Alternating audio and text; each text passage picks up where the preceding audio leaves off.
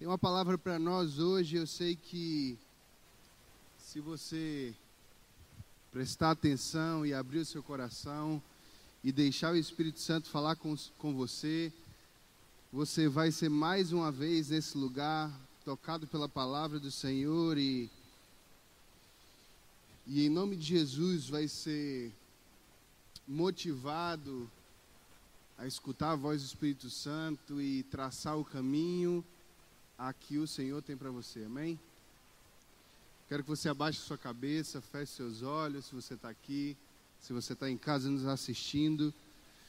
Quero que você faça essa oração comigo.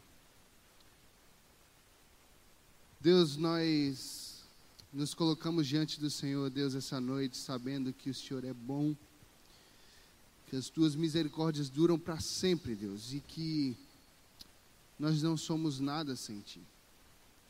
Nossa oração essa noite é para que o Senhor mais uma vez fale conosco e nos convença, Deus, daquilo que precisamos ser convencidos pelo Teu Espírito Santo e precisamos ser, Deus, transformados pela Tua palavra. Que Deus, a cada dia o Senhor tire nós mesmos do nosso coração e que o Teu Espírito Santo tome a rédea da nossa vida e que a gente receba, Deus, e viva todos os planos e sonhos, projetos que o Senhor tem para a nossa vida. Essa é a nossa oração. Gratos, Deus, porque o Senhor já fez muito conosco, mas sabemos que o Senhor vai fazer ainda mais em nome de Jesus. Amém. Queria pedir que acendesse as luzes. Isso. Irmãos, eu quero que você abra a sua Bíblia no livro de Jonas, no capítulo 1, a partir do verso 1. E antes de ler esse texto, você pode abrindo.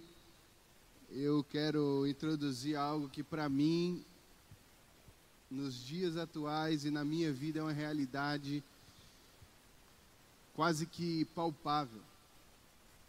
Irmãos, é quase que impossível que na totalidade aqui, ou dos que estão nos assistindo, nesses últimos meses ou nesse ano de 2020, algum plano que você tenha feito tenha sido mudado.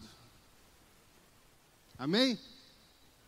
Eu estava comentando com o Rodolfo essa semana na secretaria se tem uma coisa que 2020 tem nos ensinado é que o homem pode fazer planos, mas o amém vem do Senhor.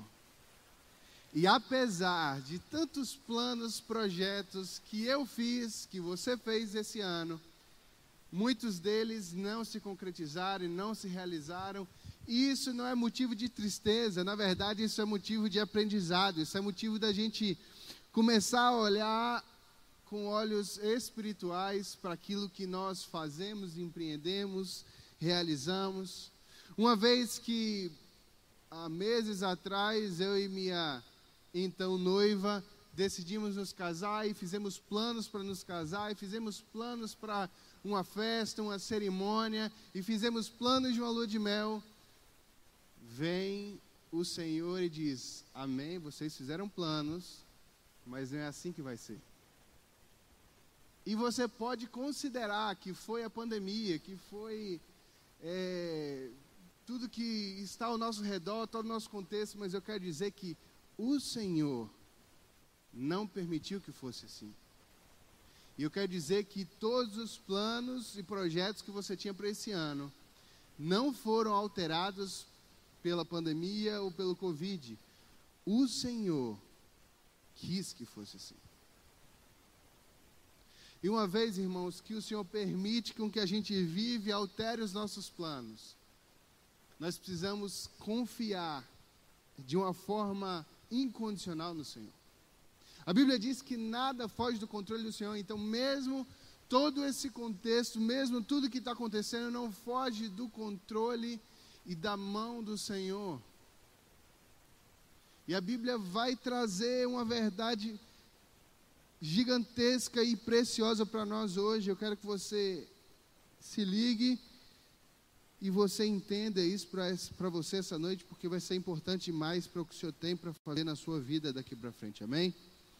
Jonas capítulo 1, a partir do verso 1, diz assim: ó, O Senhor enviou esta mensagem a Jonas, filho de um homem, chamado Amitai.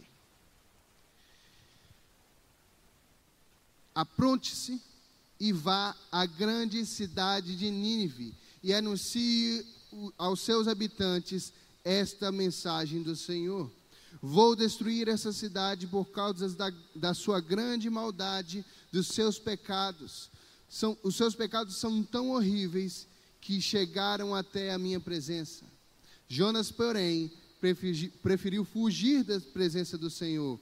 Foi até o mar, até o porto de Jope, onde encontrou o um navio que ia para Tarsis. Comprou sua passagem e embarcou para se esconder do Senhor. Mas durante a viagem, de repente, o Senhor fez soprar um forte vento que agitou o mar e formou grande tempestade, tão violenta que o navio estava quase se partindo ao meio. Irmão, esse é o início do livro de Jonas. O livro de Jonas só tem três capítulos. Eu quero te encorajar a amanhã na sua devocional, se você tem esse costume. Se não tem, comece a ter, a ler o livro de Jonas. É uma leitura, obrigado, meu irmão. É uma leitura rápida. São apenas três capítulos e curto, mas vão trazer para nós princípios maravilhosos. E esse livro começa contando a história de Jonas quando recebe uma palavra específica do Senhor. Eu tenho para você uma mensagem para ser enviada para Nínive. Irmão, Jonas era servo do Senhor, conhecia o Senhor e recebe um, uma direção, um direcionamento.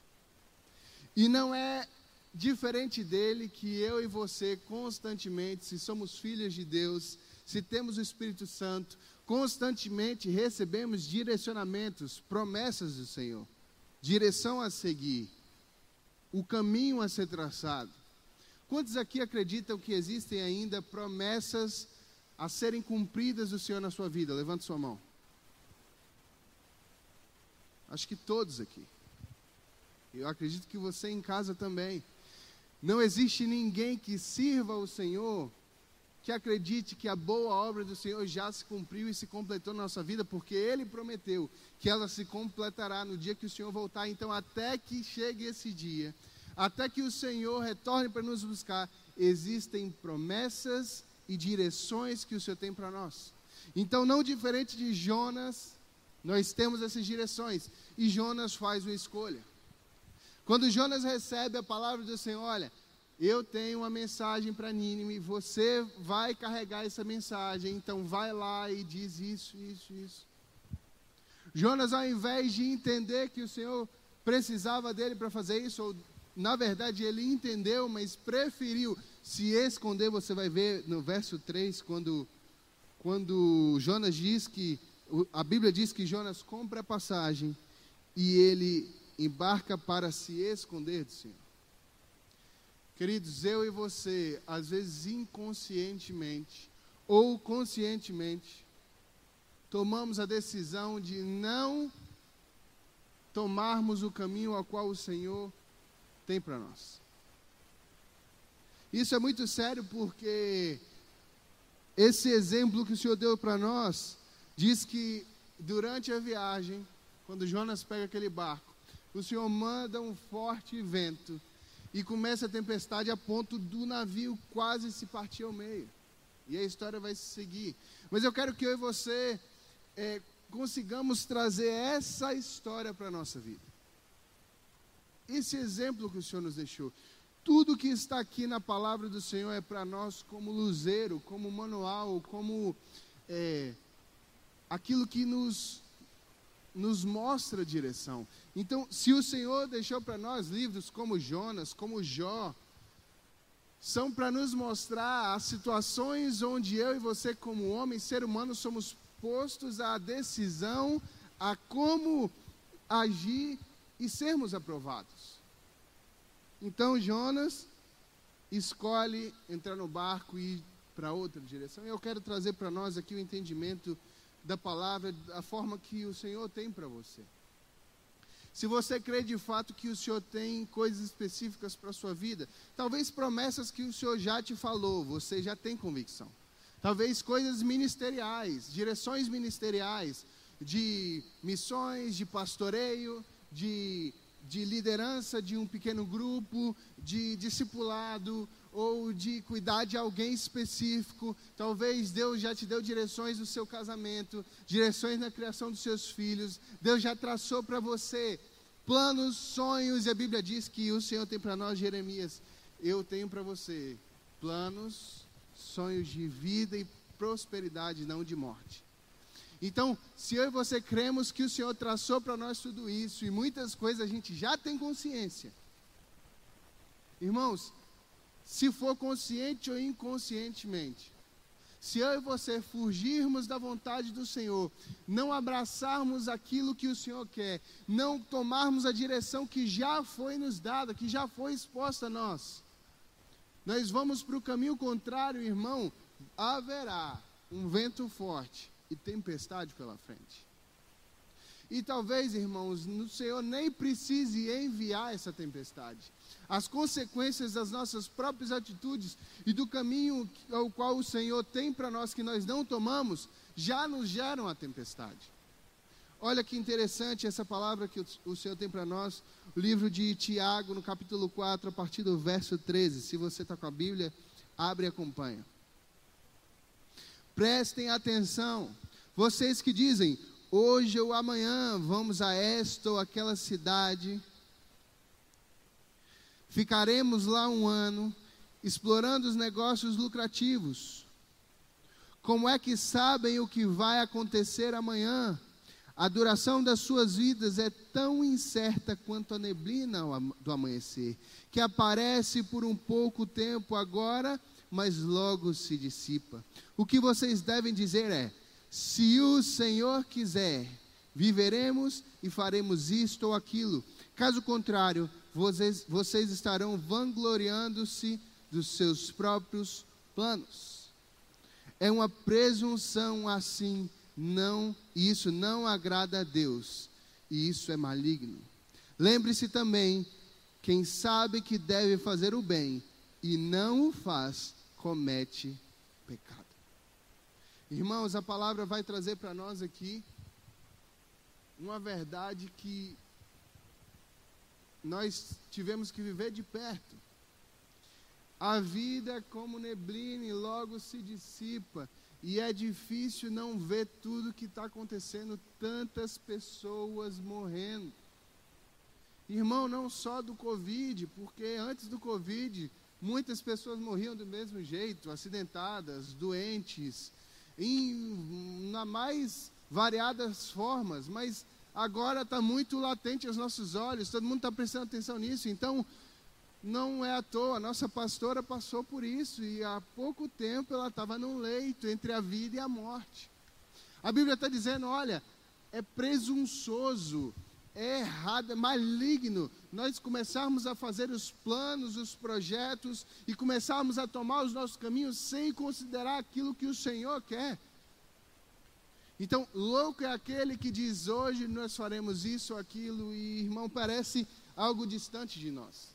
Parece que nós não fazemos isso, mas na verdade, eu e você corremos o risco de todos os dias fazermos exatamente isso. Eu posso falar por mim, irmão. A nossa, a nossa postura diante do Espírito Santo é acordar pela manhã e falar: Deus, o que, que o Senhor tem para mim hoje? Quais são as decisões que são, serão postas na minha frente que eu preciso ouvir a tua voz? Senhor, eu estou indo para o meu trabalho, mas eu não quero tomar as decisões por mim mesmo, eu quero entender o que o Senhor tem para mim. Deus, eu estou vivendo esse drama na minha vida profissional e eu quero saber, Deus, qual o caminho que eu tenho que seguir. Senhor, os meus filhos, a dificuldade que está sendo criá-los. Deus, agora pela manhã, primeira hora do dia, eu quero colocar diante de Ti e saber qual é o caminho que eu tenho que seguir. Deus, o meu casamento, a minha vida, as minhas escolhas, os projetos, não importa o que, mas a maioria de nós, e na maioria dos dias, nós não fazemos isso. Nós simplesmente acordamos e começamos, apertamos o botão do automático e começamos o nosso dia a fazer aquilo que todos os dias fazemos.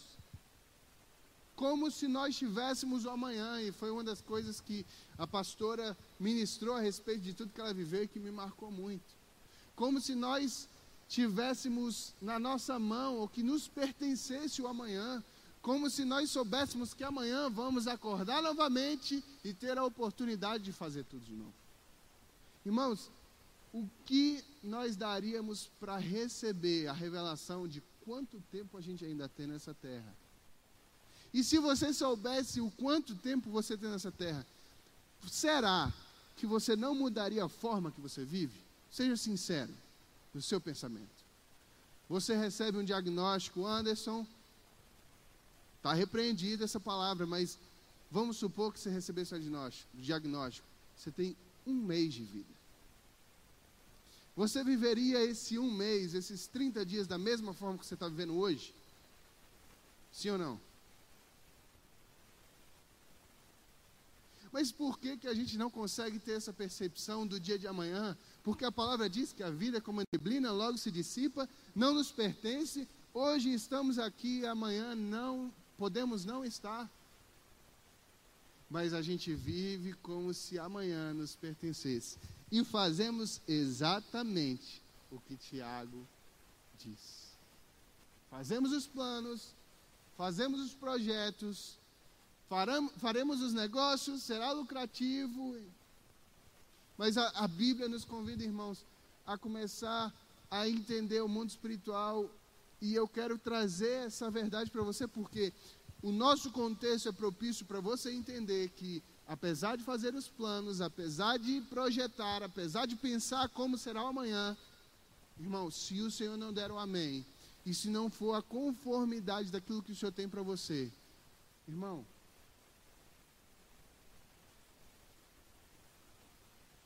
Quero que você abra sua Bíblia no livro de Salmos 33, verso 10.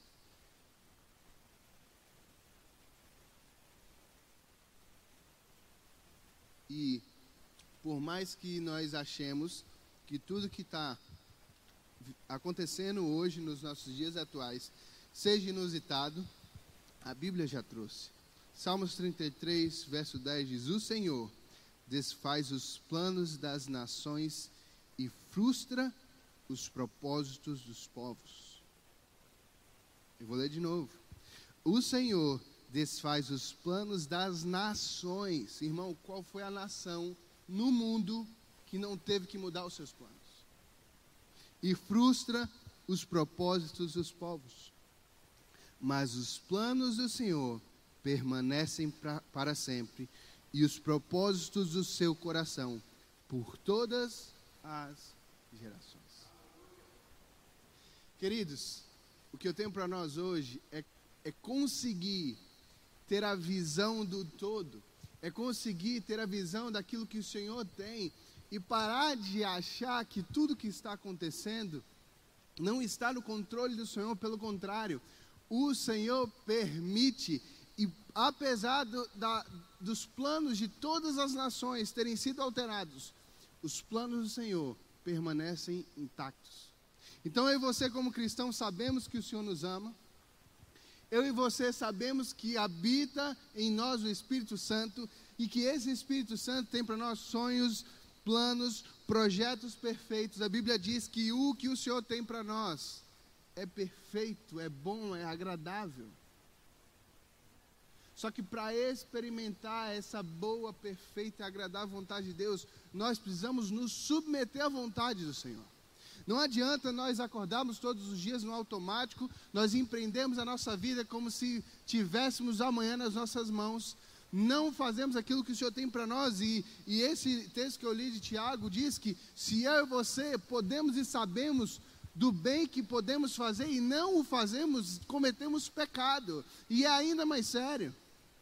Então, se o Senhor trouxe já para a sua vida um chamado ministerial, uma direção a ser feita, um, um sim ou um não para aquilo que você já perguntou ao Senhor e é relutante em obedecer, se o Senhor já traçou sonhos, se o Senhor já te mostrou, e talvez eu tenha, esteja falando aqui coisas que o Senhor já te mostrou, mas existem coisas que o Senhor nem mostrou, ainda estão no ventre ainda estão sendo gerados, mas você precisa crer que, que são realidade. Essa semana eu ouvi um pastor falando a respeito desses sonhos e projetos como se fossem filhos, como se fosse uma gestação. Imagina que é, o Senhor trouxe para a vida do pastor Rodolfo, ainda anos atrás, o projeto, o sonho, o plano de ser um pastor. Irmãos, isso como um embrião, embrião começou a ser gerado e formado, como um filho é na barriga de uma mãe. E, e, esse embrião, ele leva um tempo, existe um processo, ele vai ter nutrientes para que ele cresça, ele vai ganhar forma até que esteja pronto. Isso vai ser real.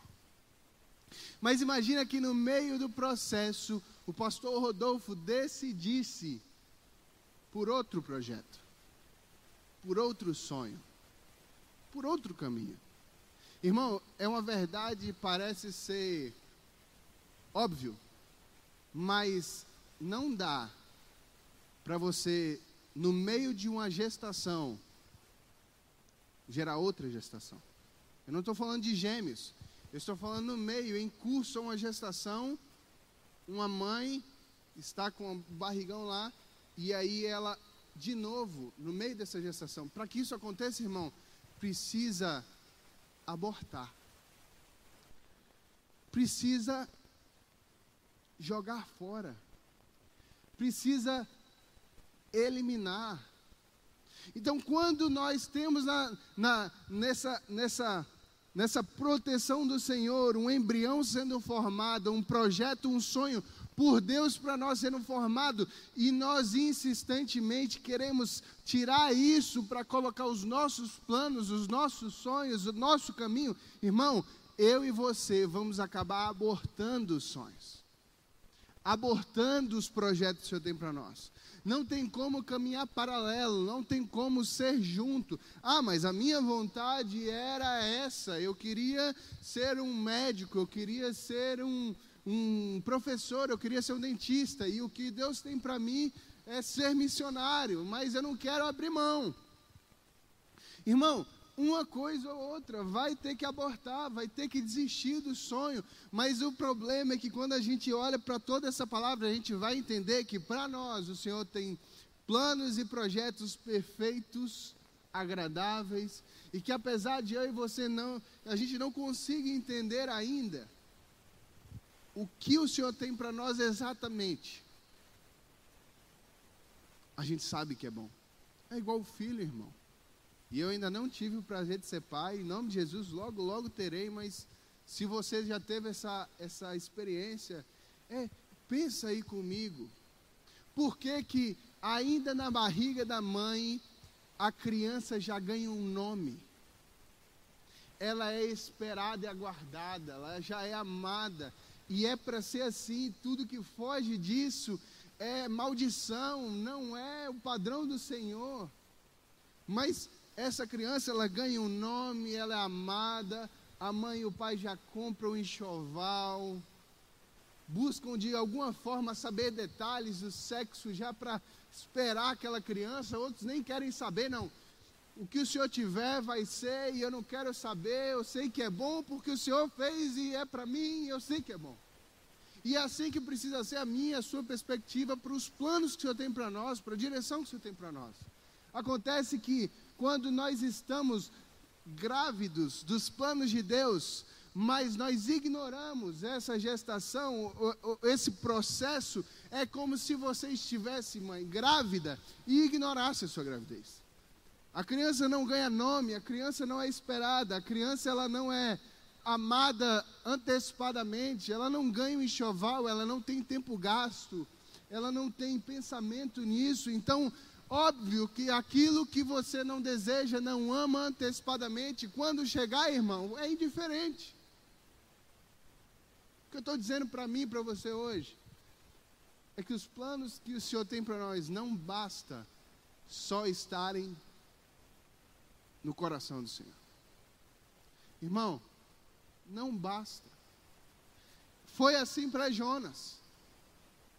E é exatamente o que Jonas viveu e é exatamente o que eu e você vivemos muitas vezes. Estava no coração do Senhor o caminho, a direção estava no coração do Senhor, mas não estava no coração de Jonas e Jonas se esconde, irmão. Mas a vontade do Senhor é perfeita, ela não vai deixar de ser cumprida. Então, se o Senhor não usar você, pode usar outro. Ou como Jonas, se ele tem e vai usar você, você vai ser submetido à tempestade. Eu não sei o que o Senhor vai fazer.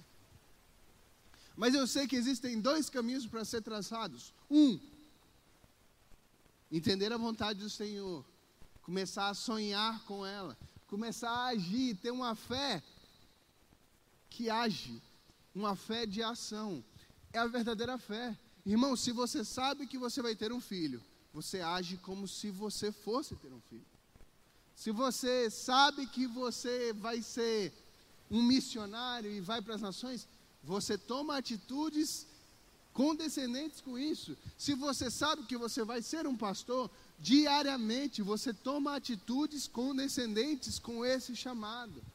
Se você sabe que você vai discipular, que você vai cuidar de alguém, você diariamente toma atitudes para se aproximar, para criar vínculo, é intencional. E aí, irmãos, quando o sonho chega, quando aquilo que o Senhor planejou para você chega, quando esse momento chega, só resta se alegrar, só resta regozijar com aquilo que o Senhor preparou, você já sabia, você gerou, teve o processo, teve o sonho e se realizou, mas irmão, um aborto é tão traumático é tão difícil. É tão difícil entender que aquilo que o Senhor tinha para nós foi abortado pela nossa falta de interesse ou, pelo contrário, pela nossa atitude de correr atrás das outra as outras coisas da nossa vontade além da do Senhor. Eu quero que você abaixe a sua cabeça, você feche seus olhos. Eu queria convidar os meninos do louvor para estarem aqui. Hoje o Senhor trouxe para nós, e, e essa é a minha intenção hoje, para te fazer refletir, para te fazer pensar na sua vida, nos seus dias, nas suas decisões. Irmãos, as decisões que nós tomamos a cada dia hoje determinarão o meu e o seu futuro, e mesmo que você pense, e mesmo que você cogite, ah, eu sou muito velho, ah, eu sou muito novo, ah, para mim não tem mais jeito. É, esses planos e sonhos eu já fiz muita besteira. Isso não é para mim mais. Quero te dizer que no Senhor são feitas novas todas as coisas. E não importa a sua idade, não importa o que você tenha feito, não importa como andam os seus dias agora, mas assim como o Senhor fez com Jonas, que tinha, irmão, tomado um caminho totalmente diferente da vontade do Senhor. Totalmente. Assim como ele fez com Jonas, que precisou ser posto sobre o vento, sobre a tempestade, sobre o mar, sobre experiências como ser engolido por um peixe, irmão. Talvez você não seja engolido por um peixe para voltar ao prumo que o Senhor quer. Talvez o Senhor, como foi com o meu tio, pastor Cristiano, quebre as suas pernas. Meu tio é um testemunho público para nós, mas ele, ele se converteu de fato e se rendeu ao Senhor quando ele quebrou os dois pés, foi para um leito de hospital, não conseguia andar e foi necessário isso. É por isso, irmão, que quando Tomé não crê que Jesus ressuscitou e diz: Olha, eu só vou crer quando eu tocar. E a Bíblia diz que Jesus se apresenta a Tomé, Tomé toca na ferida. Jesus diz: Bem-aventurado os que não viram e creram. Irmão, não precisa eu e você sermos postos à tempestade. Você não precisa passar pela tempestade. Se de fato, quando o Senhor fala com você, o Senhor te dá o caminho, traz a direção, você entende isso e segue por esse caminho. Mas, irmão, se você estiver no meio da tempestade, se os ventos já tiverem assolado o seu barco e tiver tudo virando de cabeça para baixo, o mesmo Deus é poderoso para estar no barco com você, acalmar a tempestade e te fazer voltar para o prumo, voltar para a direção que Ele tem para você, para os sonhos e projetos que Ele tem para você. Irmãos, para a nossa família, para os filhos, para o casamento, nunca é tarde você se coloque, enquanto a gente adora, diante do Senhor. Diante do Senhor para colocar o seu coração de fato nele, a sua esperança nele, a sua confiança nele, pedindo ao Senhor Deus, eu entrego o meu coração. Eu entrego os meus caminhos, os meus dias ao Senhor e em nome de Jesus, coloque esse Espírito em mim.